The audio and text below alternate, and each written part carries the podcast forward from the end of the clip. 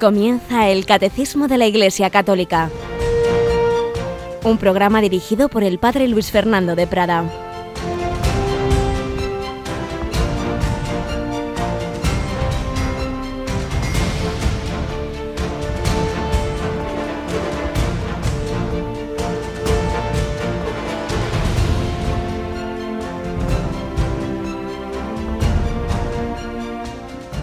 Alabados sean Jesús, María y José. Muy buenos días. Bienvenidos a esta nueva edición del Catecismo de la Iglesia Católica en el que, con la gracia del Señor, vamos a seguir aprendiendo de lo que los 20 siglos de tradición de la Iglesia, de magisterio, de reflexión sobre la Sagrada Escritura, de experiencia de los santos, todo ello condensado en este catecismo para enseñarnos a todos 20 siglos que se ponen a nuestro servicio para que nos alimentemos de esta doctrina, que no es mera, meras mm, doctrinas, digamos, teóricas abstractas, sino para llevarlas a la vida.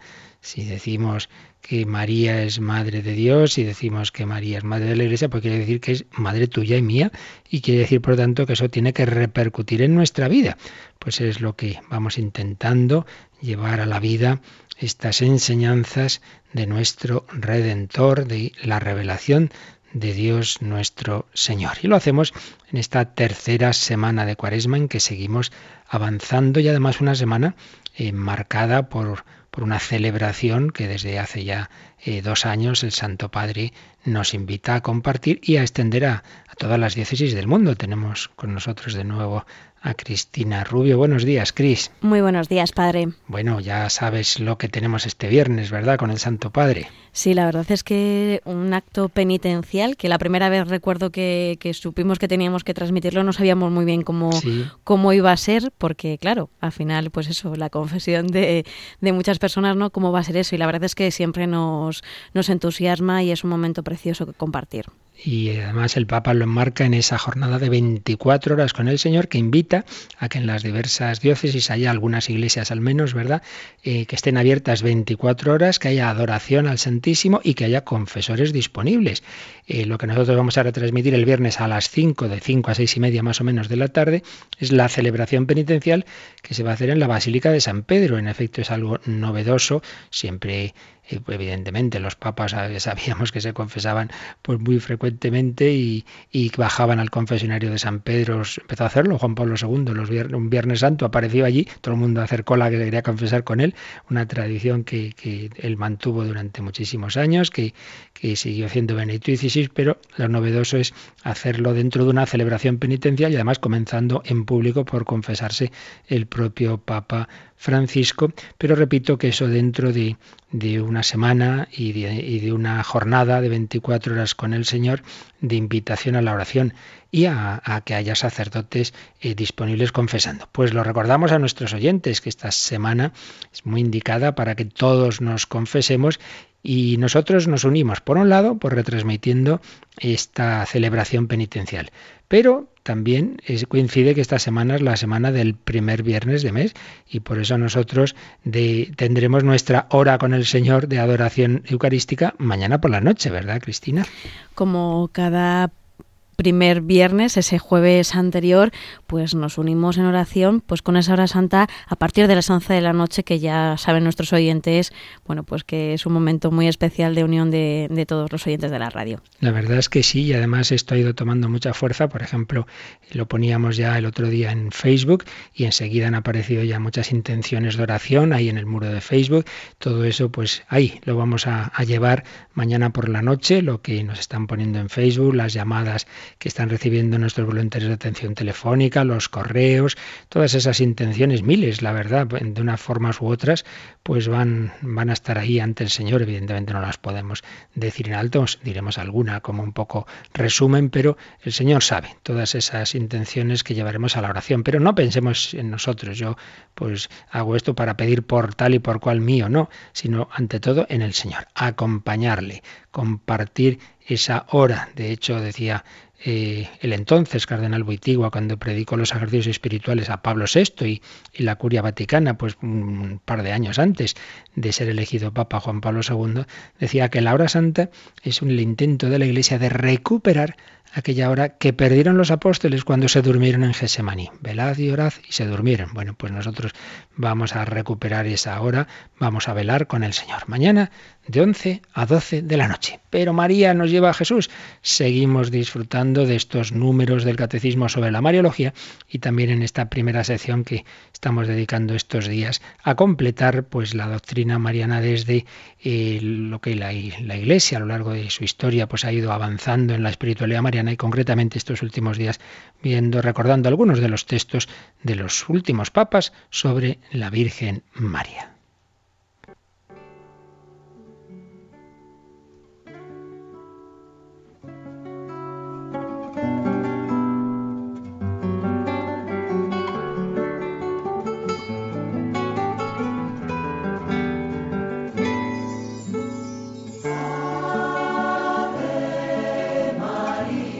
Pues vamos a, dentro de lo muchísimo que podríamos recordar de textos de los papas recientes sobre la Virgen, vamos a recordar lo que decía al final de su primera encíclica, Benedicto XVI, esa encíclica sobre el amor de Dios. Dios es amor, Deus caritas es.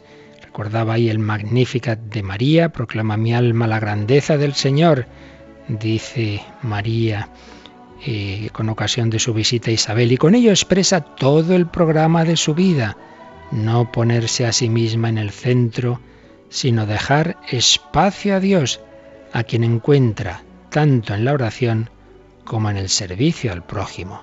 Solo entonces el mundo se hace bueno. María encontraba al Señor en la oración y en el servicio al prójimo. María es grande, seguía diciendo, precisamente porque quiere enaltecer a Dios en lugar de a sí misma. Qué importante es esto. ¿Cuántas veces queremos ser protagonistas? Incluso en la iglesia, ay, que me enfado porque el párroco ha dicho a este que lea y, no, no soy yo. Y los que cantamos aquí somos nosotros. Oiga, que me ha quitado usted el sitio del banco. Esas tonterías nos pasan tantas veces en la iglesia. Pero hombre, si aquí vamos a imitar a Cristo y a María, humildes, escondidos Seamos, pidamos a María ese corazón suyo, decía Benedicto XVI. Ella es humilde, no quiere ser sino la sierva del Señor. Sabe que contribuye a la salvación del mundo no con una obra suya, sino poniéndose plenamente a disposición de la iniciativa de Dios.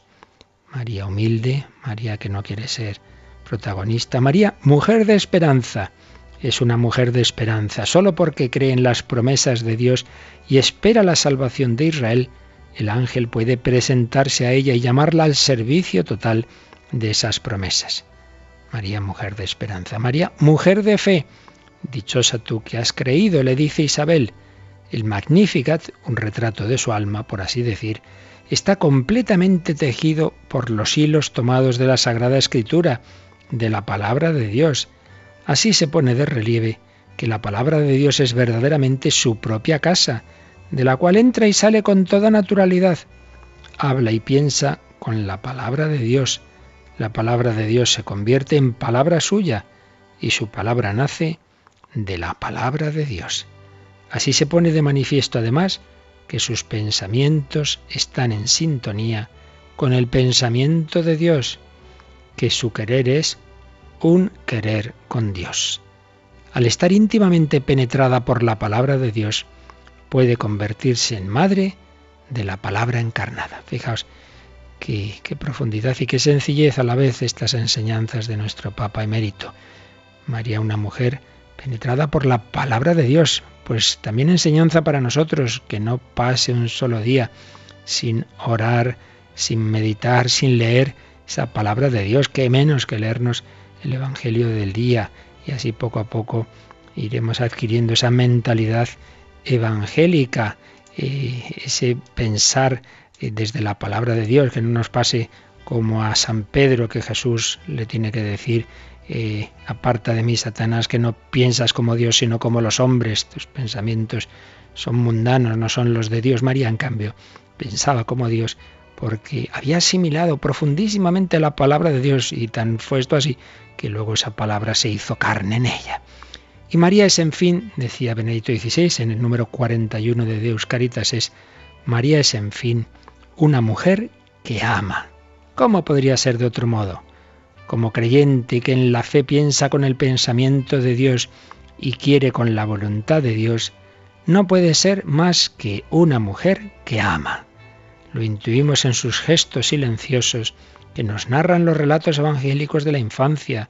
Lo vemos en la delicadeza con la que en Caná se percata de la necesidad, la necesidad en la que se encuentran los esposos y lo hace presente a Jesús. Lo vemos en la humildad con que acepta ser como olvidada en el periodo de la vida pública de Jesús, sabiendo que el Hijo tiene que fundar ahora una nueva familia, la Iglesia, y que la hora de la Madre llegará solamente en el momento de la cruz, que será la verdadera hora de Jesús. Entonces, cuando los discípulos hayan huido, ella permanecerá al pie de la cruz. Más tarde, en el momento de Pentecostés, serán ellos los que se agrupen en torno a ella en espera del Espíritu Santo.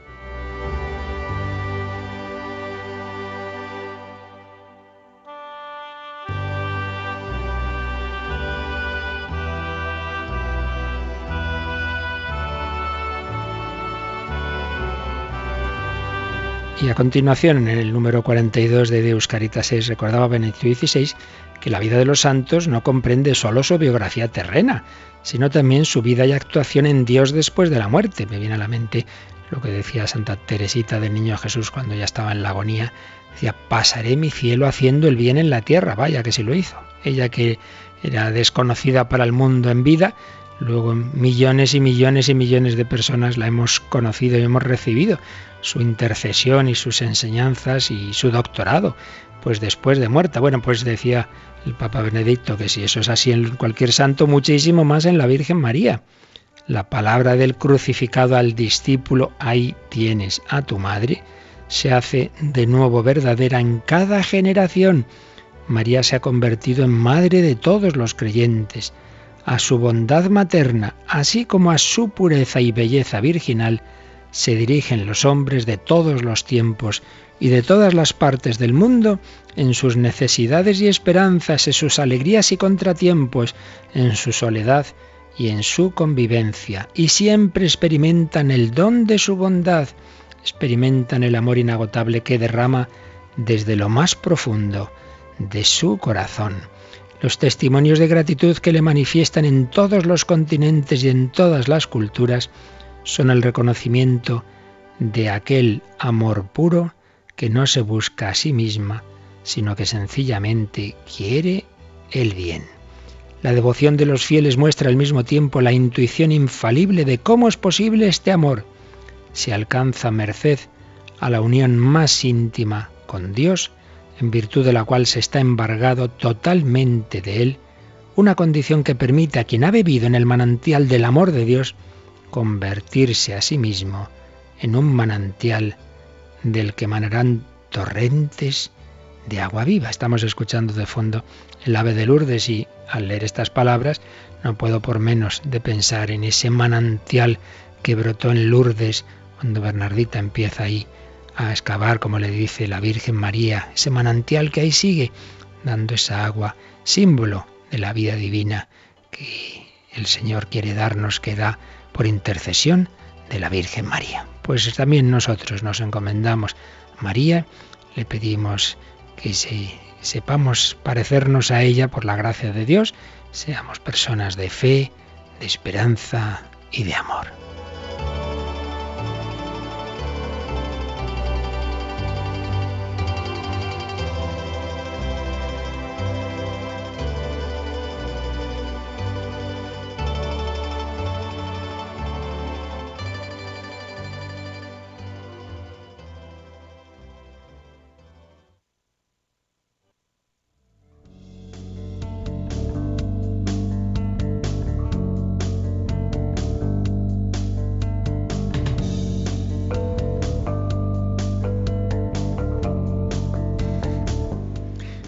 Cristina, ¿ya has estado tú en Lourdes? Sí, sí, sí. Ah, bueno, Era bueno. mi tema pendiente. Es que me sonaba que no habías estado, o sea, que ya no, no. fuiste, ya fuiste, Sí, menos sí, sí. mal. He ido ya dos veces. Muy Me gustó tanto que fui dos veces seguidas en un mes casi. Pues- o sea que y pues- recomiendo a todo el mundo ir porque es verdad que la presencia de la Virgen ¿Verdad? está allí en todas partes. Es un, vamos, es increíble. Pues sí, lo aconsejamos y ya saben los enfermos que si no pueden, digamos, ir fácilmente, para eso están esas peregrinaciones con enfermos, en que les llevan, ¿verdad? Sí. Ant- Antes era el tren de la esperanza, hoy día ya se tiende más a autocares preparados, pero bueno, de una forma o de otra, pues hay que intentar ir alguna vez en la vida, ¿verdad? Sí. A Lourdes vale la pena. Pues bajo la mirada de Nuestra Señora seguimos esta nuestra peregrinación por estos números del catecismo que nos hablan de ella, naturalmente de ella siempre en relación a Jesús, porque como acabamos de recordar en ese texto del final de Deus Caritas es María nunca quiere ser la protagonista, ella siempre nos remite al Señor, proclama a mi alma la grandeza del Señor. Y de hecho, pues hemos recordado mil veces y, y curiosamente, por cierto, me encontré hace poco, hablé con una, una, religiosa joven contemplativa de clausura, pero que fue al médico y bueno, la pude ver y resulta que ya estuvo en el primer grupo juvenil que, que uno de sacerdote pues mm, movía, ¿no? Y con, entonces tenía como 16 años y tal. Y le digo, oye, ¿te acuerdas cuáles son las, las verdades que la Iglesia cree sobre la Virgen? Dice, uy, me acuerdo de aquella flor que nos pintabas ahí en la, en la pizarra con cinco pétalos. Digo, mira, mira qué bien, cómo se le ha quedado grabado. Las cinco verdades en Cristina, que hemos recordado tantas veces, pues eh, así se van quedando. Claro que pues, sí. pues sí, eh, y hay esa verdad central, todas las demás van en función de ella, que es la que vimos ayer y el día anterior. Santa María es Madre de Dios, porque ha sido llamada por Dios a ser su madre, a, a decir ese sí para que se pudiera encarnar, pues todo lo demás está en función de esa verdad. Como iba a ser la madre de Dios, iba a ser esa arca de la nueva alianza, esa arca no podía haber estado manchada nunca y por eso Inmaculada Concepción, que por cierto suelen señalar al, al leer algunos autores sobre estos temas, dicen, hay muchos católicos, incluso cultos, que se arman un lío entre la Inmaculada Concepción y la virginidad.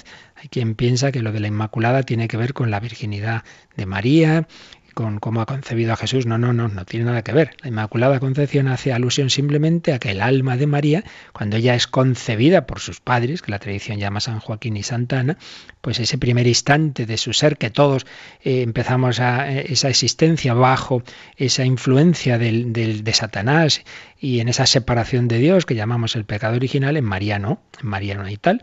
María está llena de gracia desde el primer instante, eso es lo que quiere decir la Inmaculada Concepción, que ha sido concebida ella sin ningún pecado, sino llena de gracia. Y va a ser la Madre de Dios, pues lógicamente ha sido concebida en esa gracia de Dios. Pero además el Señor puso en su corazón un amor muy grande, un deseo de consagrarse a Él. Y esa es la verdad que ahora vamos a ver, la virginidad de María. Luego, pues María Inmaculada, María Virgen, María Madre de Dios, pues no, no iba a quedarse su cuerpo aquí eh, al, morir, sino que María está asunta a los cielos en cuerpo y alma. Y la quinta verdad, María que es Madre de Cristo, es Madre del cuerpo místico de Cristo y por tanto Madre de la Iglesia, Madre de los cristianos, colaboradora en la redención, nueva Eva, eh, en fin, todas estas maneras de hablar de esa relación de María con nosotros. Pues bien, vamos a esta verdad, a esta tercera verdad, que es la virginidad de María. María, Madre Virginal, María siempre Virgen. El catecismo, mm, los números que hemos ido viendo, empezaron no en este orden, digamos, lógico, sino por otro tipo de razones de estructura del catecismo. Hemos empezado con la predestinación de María, eh, ella ha sido pensada desde toda la eternidad por Dios para, para esa misión, pero mm, en, digamos en un orden biográfico, por así decir, pues claro, lo primero fue que fue concebida sin pecado y por tanto vimos lo primero, la Inmaculada Concepción. Después hemos visto la maternidad divina de María, María Madre de Dios. Pues bien, a partir del número 496 vamos a ver la virginidad de María. Y así como la maternidad divina, que es lo más importante, le dedica el catecismo solo un número, pero claro, es que no hay que olvidar que esto se vio a fondo ya cuando tratamos del concilio de Éfeso, cuando tratamos de, vimos esa verdad desde Jesucristo. Jesucristo es una única persona divina y por eso el concilio de Éfeso así lo, define como una única persona, un único sujeto y por ello María, Madre de Dios. Entonces, esta verdad la, la hemos tratado en dos sitios, en la Cristología, y al ver la estructura ontológica de Cristo, una persona en dos naturalezas, y ahora aquí en, en esta parte mariológica. Pero a la virginidad va a dedicar varios números. También puede haber otra razón, una razón más bien lamentable, y es que en nuestros tiempos pues es una de las verdades más rechazadas, contestadas, no solo desde fuera de la iglesia, sino lo que es peor, pues a veces desde dentro pretendiendo hacer a veces pues unas reinterpretaciones, en algunos casos suponemos pues siempre hay que presuponerlo que con buena intención y buena voluntad, pero, pero eso no quita que muchas veces, pues, equivocándonos y separándonos del sentir bíblico y de, la, y de la tradición de la Iglesia. Por ello, el catecismo va a dedicar bastantes números a este punto, pues vamos con ellos, empezando por el 496. ¿Qué nos dice este número del catecismo, Cristina? Desde las primeras formulaciones de la fe, la Iglesia ha confesado que Jesús fue concebido en el seno de la Virgen María únicamente por el poder del Espíritu Santo, afirmando también el aspecto corporal de este suceso. Jesús fue concebido absque semine ex Espíritu Santo. Es que aquí, mía, nos, lo ponen en el, latín de repente. El original latino, es decir, sin, sin elemento humano, sin, sino, sino del Espíritu Santo. Jesús fue concebido sin semilla de varón, sino del Espíritu Santo, pero ahora nos lo sigue explicando. Esto es sin semilla de varón por obra del Espíritu Santo. Los padres ven en la concepción virginal el signo de que es verdaderamente el Hijo de Dios el que ha venido en una humanidad como la nuestra. Y entonces pues pone aquí ahora en letra más pequeñita eh, una cita de, uno de los primerísimos eh, padres apostólicos, eh, mártir de, muy, principios del siglo II, San Ignacio de Antioquía.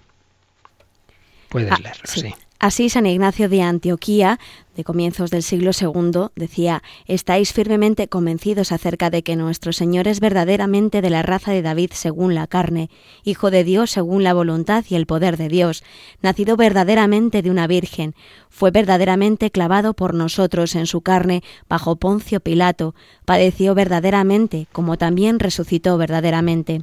Así pues, este primer número pues ya nos hace una introducción eh, desde el punto de vista de que esto es algo que está en la fe de la Iglesia desde el principio. La primera frase de este número 496 dice eso, desde las primeras formulaciones de la fe.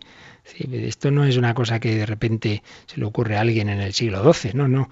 Desde las primeras formulaciones de la fe, desde los primerísimos credos, desde esa síntesis que, se hacían de qué es lo esencial de la fe cristiana, ya se decía que el Hijo de Dios, el centro de la fe cristiana es Jesucristo, por supuesto, y pero ¿quién es Jesucristo? El Hijo de Dios que se hizo hombre y nació de María Virgen, de María siempre Virgen. Jesús fue, fue concebido en el seno de la Virgen María por obra del Espíritu Santo, no por obra de varón. Es la expresión latina que se encontraba ahí Cristina Absque Semine, ex Espíritu Santo, del Espíritu Santo sin semilla de varón, sin elemento humano, por obra del Espíritu Santo. Y esos primeros autores, que llamamos los santos padres, ven, ven en la concepción virginal el signo de que es verdaderamente el Hijo de Dios, el que ha venido en una humanidad como la nuestra. Aquí hay una cosa que ya hemos dicho en otras ocasiones y que eh, al explicar esta parte de la virginidad repetiremos varias, pero como decíamos antes, vale la pena repetir las cosas importantes muchas veces porque es como cuando se nos quedan. Y es que hay una gran eh, sintonía entre tres grandes verdades de, de nuestra fe cristiana. Una, pues que ese Jesús que es hombre es Dios, la divinidad de Jesucristo. Segundo, que ese Dios hecho hombre fue concebido virginalmente. Y tercero, que ese Dios hecho hombre, concebido virginalmente, viene a darnos la vida divina. La gracia de Dios es participación de la vida divina. Pues bien, la relación entre estas tres verdades hace también que cuando se niega alguna de ellas, todas las demás tiemblan y normalmente van en cascada. Cuando hay concepciones de Jesús que dejan en segundo lugar o incluso niegan que sea verdaderamente Dios, que sea verdaderamente una persona divina. Y si, bueno, sí, es un hombre especialmente unido a Dios, un hombre en el que Dios habita de una manera muy especial, eh, en un plan nestoriano o mucho peor todavía, negando por completo cualquier mm, manera de verle como Dios, sino simplemente como, como un hombre, un hombre especial, una persona humana muy grande, etcétera, etcétera, pues eso casi siempre va unido también a negar la virginidad, ¿no? Es un hombre, un hombre especial, pero bueno, un hombre, y claro, concebido como todos los hombres, pues por matrimonio de, de María y de José. Y tercero, normalmente eso lleva también a una concepción de la vida cristiana en la que digamos, lo importante son esas obras humanas, la acción social, entonces la, pastoral se reduce a cosas que son muy buenas, claro, pero se reduce nada más a la parte social, y entonces aquí que organizamos voluntariados de atención a este, bueno, eso está muy bien,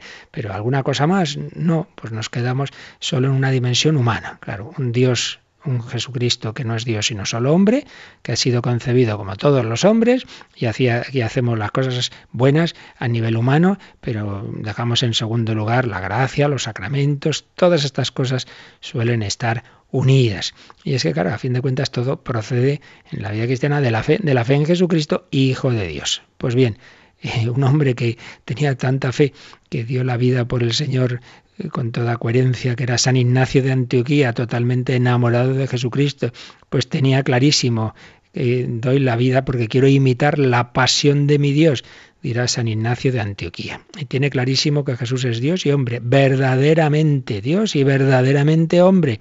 Él repite mucho esas palabras, verdaderamente, y que verdaderamente fue concebido de la Virgen María. Y por eso leíamos este texto que viene aquí en este número 496. Estáis, escribe en su carta a los de Esmirna, estáis firmemente convencidos acerca de que nuestro Señor es verdaderamente de la raza de David según la carne, porque es hombre, e hijo de Dios según la voluntad y el poder de Dios, nacido verdaderamente de una virgen y verdaderamente clavado por nosotros en su carne bajo Poncio Pilato, padeció verdaderamente, como también resucitó verdaderamente. Esta, esta insistencia en este verdaderamente era también por oposición a los herejes gnósticos que decían, bueno, bueno, eso de que la carne, eso de verdaderamente, pues todo lo dejaban una cosa así muy falsamente espiritual, pero con una visión de Cristo que, se desvanecía. Y San Ignacio Antioquía dice que qué es eso, Dios y hombre verdadero, verdadero. Bien, pues desde el principio, desde los primeros credos, desde el inicio de nuestra fe cristiana, como una síntesis de, de ese magisterio de la Iglesia, el padre eh, Collantes, Justo Collantes, ya fallecido, un gran teólogo jesuita que publicó un libro magnífico, La fe de la Iglesia católica, una síntesis de la fe católica desde el magisterio de la Iglesia. Vamos a leer su, la síntesis que hace, de esto. Empieza precisamente recordando, este libro se escribió antes del que el catecismo, y empieza recordando justamente este texto que acabamos de leer de, bueno, en general al autor de, de este texto, a San Ignacio de Antioquía y otros santos padres.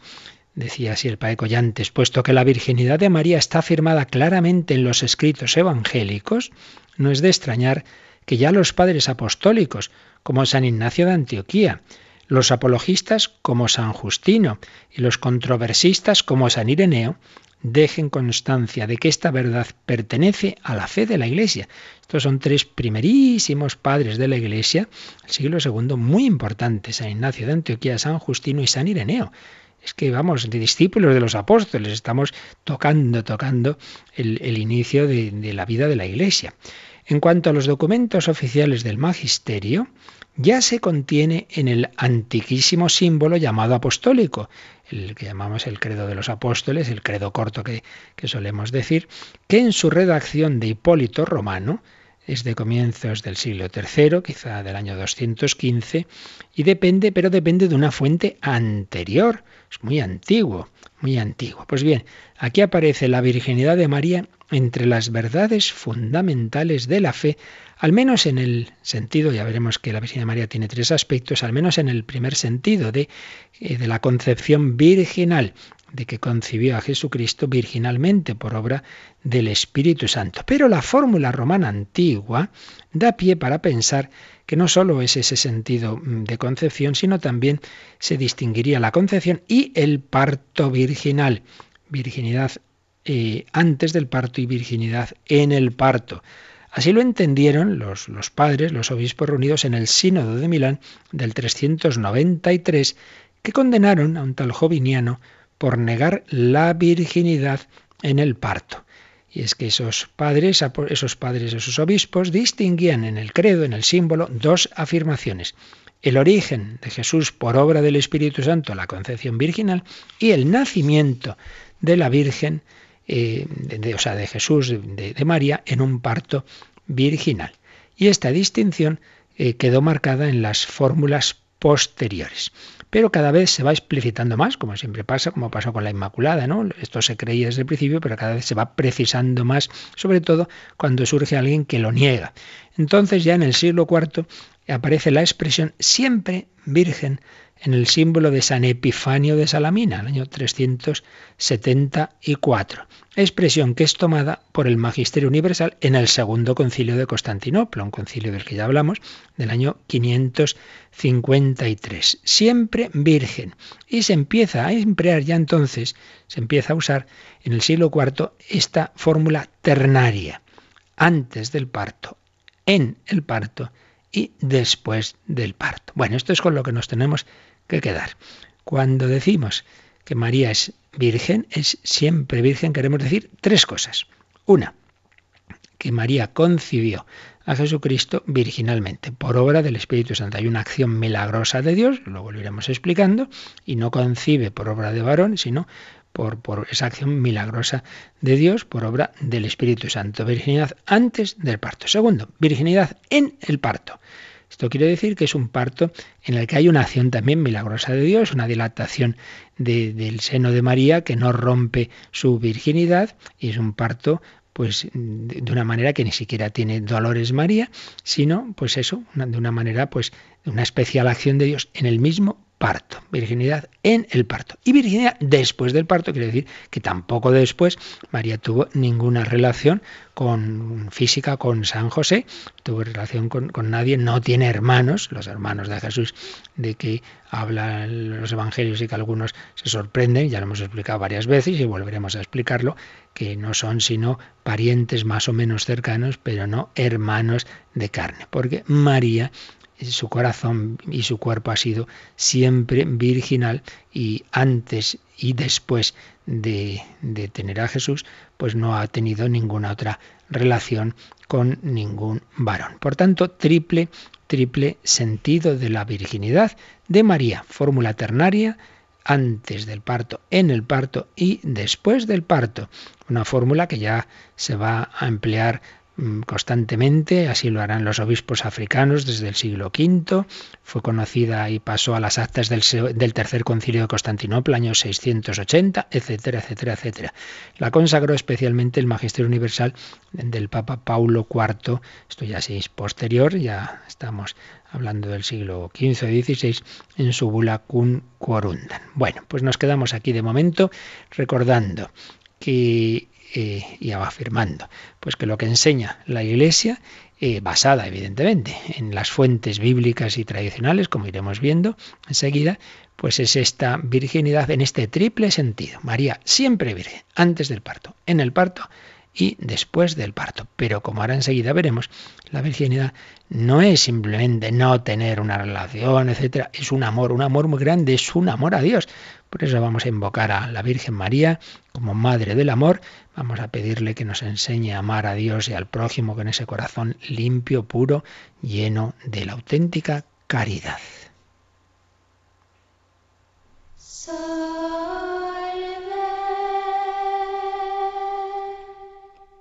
So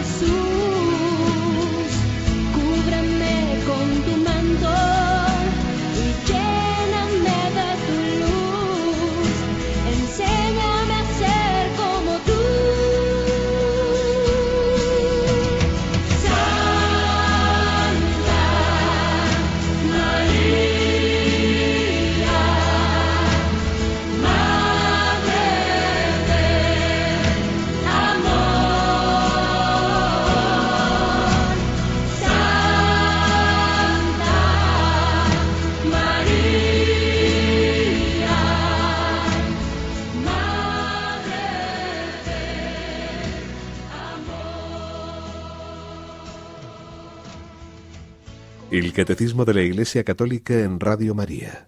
Cúbreme con tu manto, Cristina. No sé si has oído. Hay un, sacerdote, buen amigo mío, que hoy es obispo, no vamos a decir quién, contaba una especie de chistecillo, no creo que fuera histórico.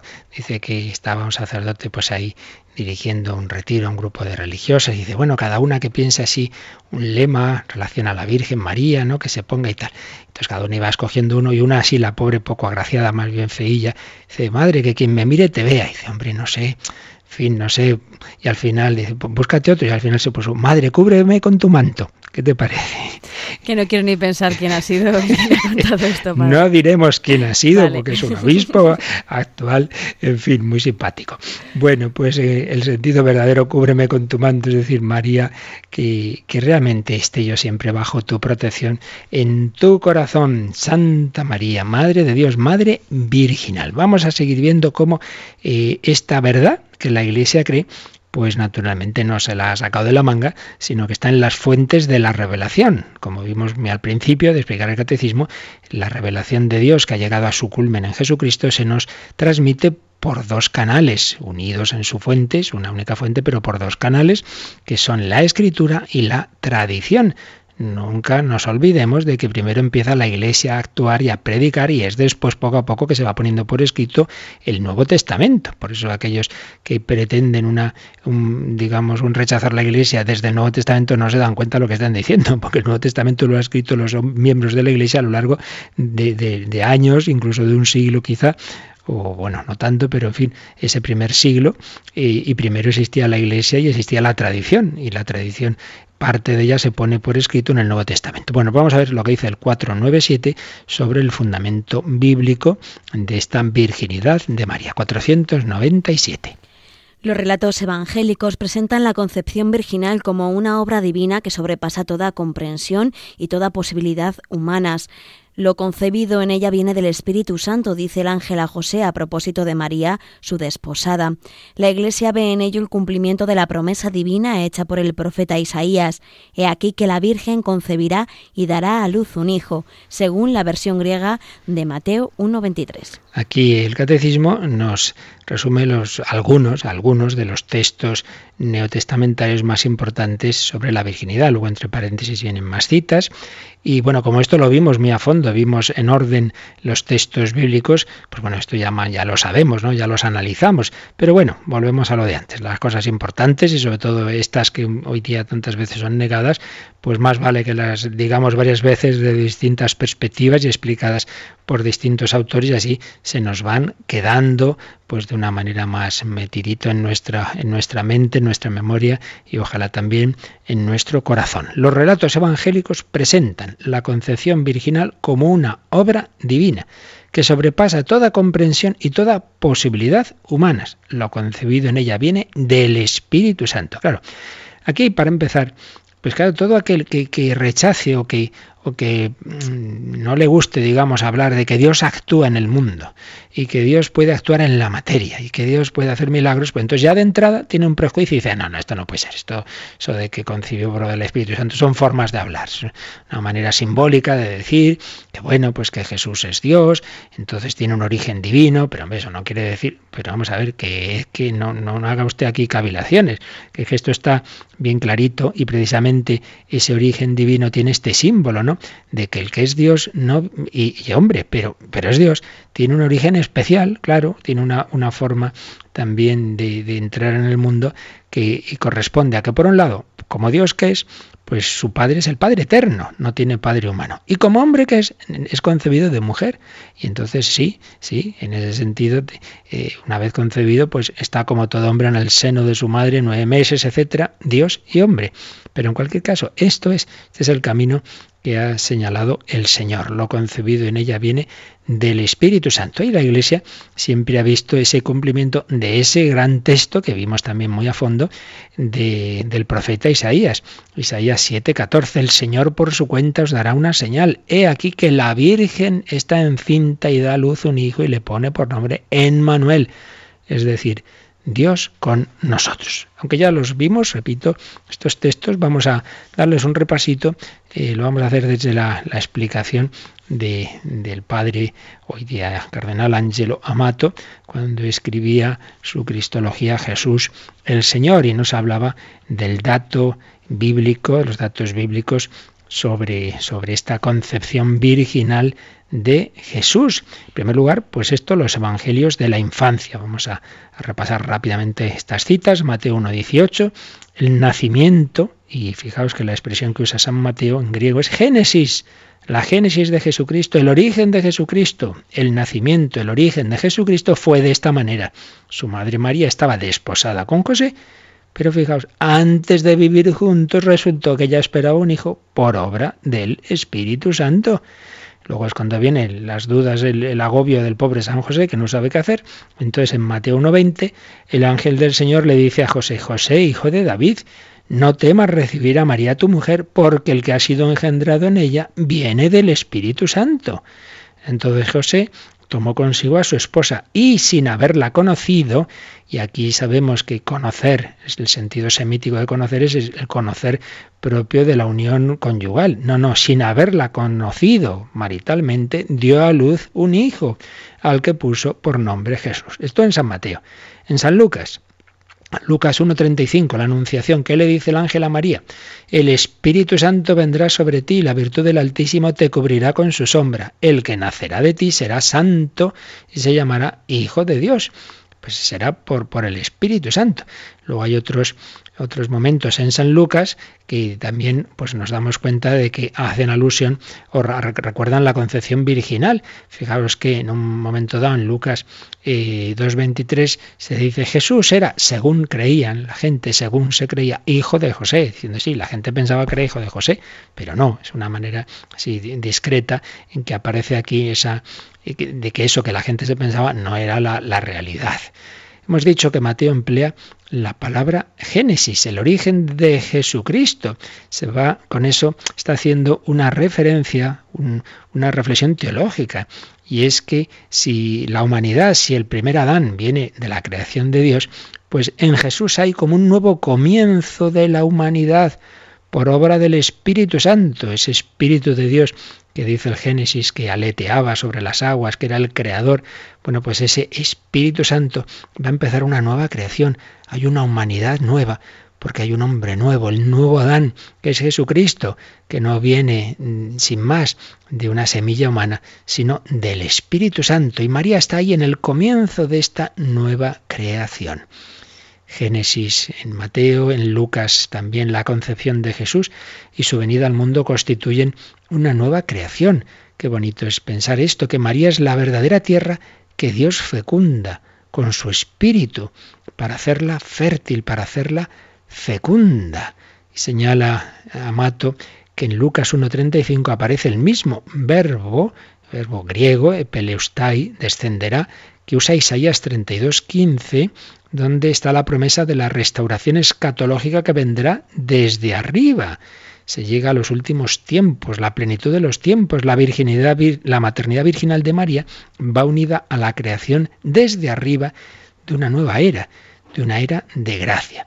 Pero el hecho de que aquí haya un trasfondo teológico no quiere decir para nada que estos relatos no sean históricos, es el lío que algunos se hacen, por el hecho de que los evangelistas todos, y aquí lo vemos en Mateo y Lucas, no digamos San Juan, pues siempre vean que todas las realidades históricas de, la vida de Jesús tienen un trasfondo teológico y son cumplimiento de profecías. De hecho, algunos deducen, bueno, entonces simplemente eh, se quedan en el significado, lo de menos es como fueron las cosas. Hombre, no separemos historia y los hechos y su sentido, no separemos historia y teología. Estos son acontecimientos históricos que Dios en su providencia los tiene, claro, cargados de sentido pero no quitemos la, realidad concreta en que ese sentido teológico se, se ha realizado.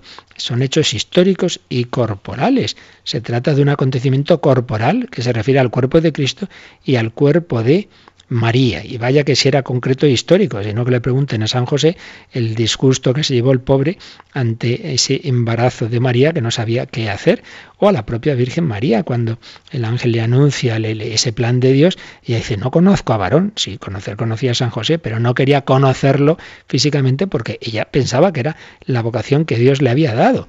Aquí estamos hablando de cosas concretas e históricas. Bueno, hay otras alusiones más implícitas o indirectas que también ya vimos.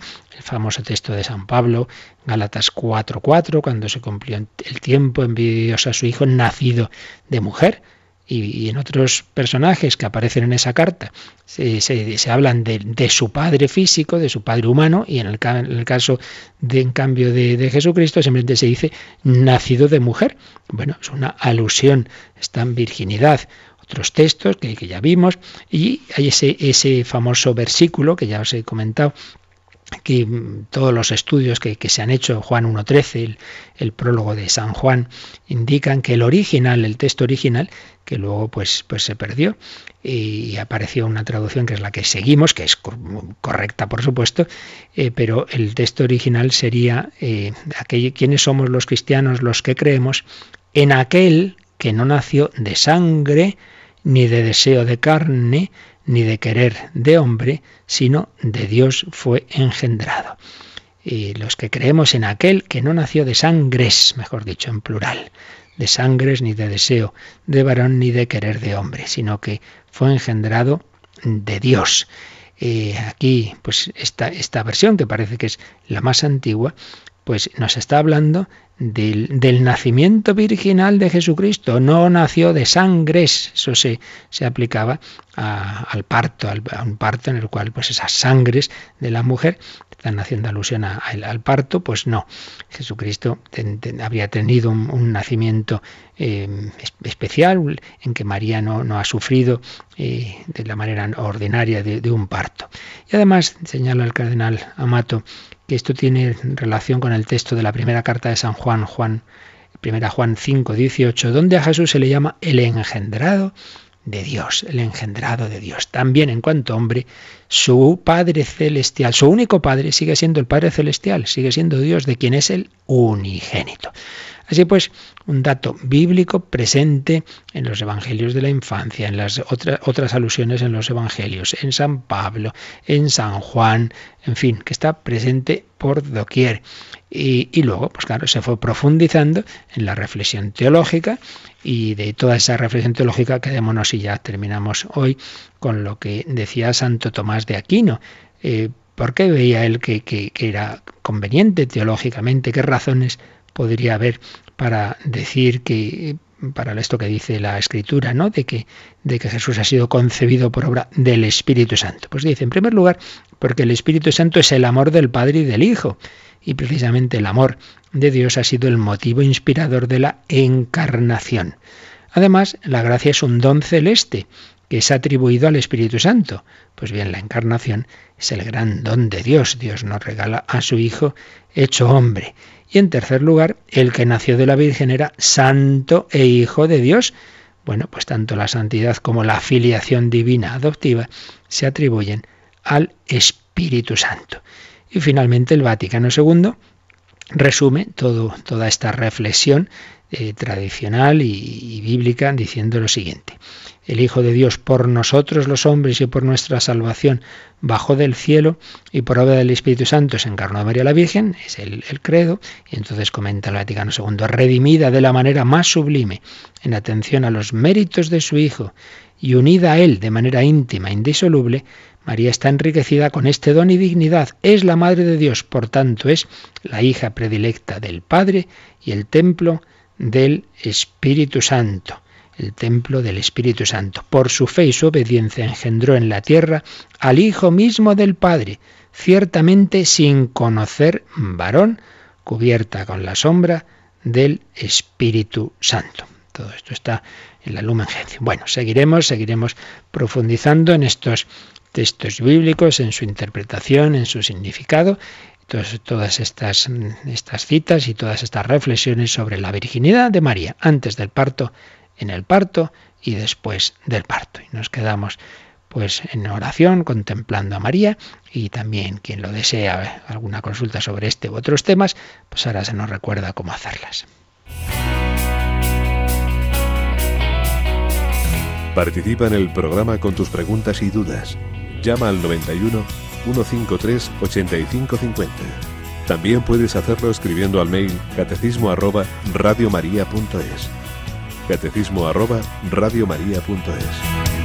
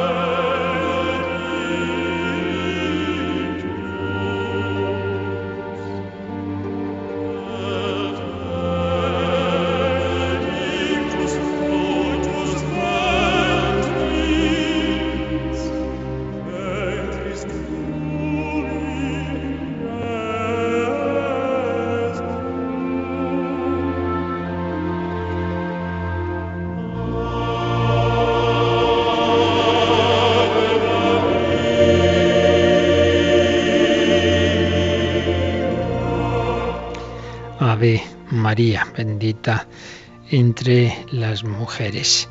Teníamos por aquí una pregunta así. Bueno, más que pregunta a alguien así que yo creo que se hacía un poco de lío, diciendo si no es parecido a esto, si no será una influencia de aquellas mitologías paganas en que eh, hay dioses que son hijos de, un, de un dios y de, una mujer o de una, relación entre hombres y dioses, claro, no tiene nada que ver. ya lo veremos, es una idea ya muy antigua esta. No tiene nada que ver, porque fijaos que cuando decimos que Jesús ha sido concebido en María por obra del Espíritu Santo, no es en el sentido de que haya un Dios que ocupe el lugar del varón teniendo una relación física, que es lo que aparece en esas mitologías. No, no, no, para nada. Lo que se dice es que hay una acción milagrosa de Dios en la que no hay tal relación de ningún tipo de varón, sino que por, por, la omnipotencia divina, pues lo que eh, ordinariamente es esa acción de varón y en las mitologías sería que un dios, uno de esos dioses de los griegos, de los romanos, ocuparía en el lugar del varón, pues aquí no hay nada de eso, sino simplemente esa acción de la omnipotencia divina. Son cosas distintas, pero ya digo, esto es una cosa ya bastante antigua y, y ya veremos, diremos algo más en concreto, pues la diferencia entre esas concepciones y, lo que realmente nos, nos dice la escritura y la tradición sobre esa concepción virginal de Jesucristo. María, siempre virgen. Pues a ella nos encomendamos, a ella le pedimos que nos ayude a vivir este, este día pues como verdaderos hijos suyos. ¿Tenemos alguna otra alguna llamada, alguna pregunta por teléfono, Cris? Bueno, más que una pregunta es una afirmación. Hmm. Ella eh, es de Mari de La Rioja y decía que qué misterio es la encarnación y que si entendiéramos todos el misterio tan grande que es, pues cambiaría nuestra forma de, de vivir muchas cosas.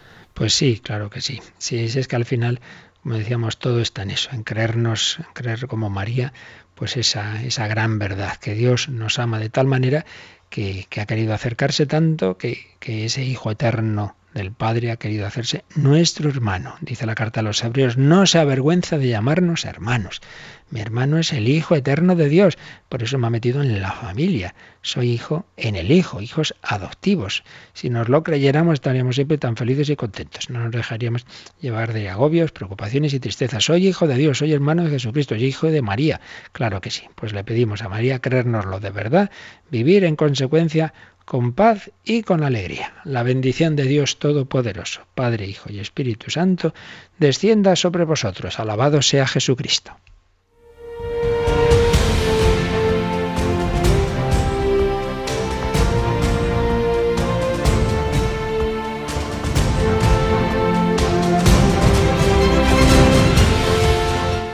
Han escuchado en Radio María el Catecismo de la Iglesia Católica un programa dirigido por el Padre Luis Fernando de Prada.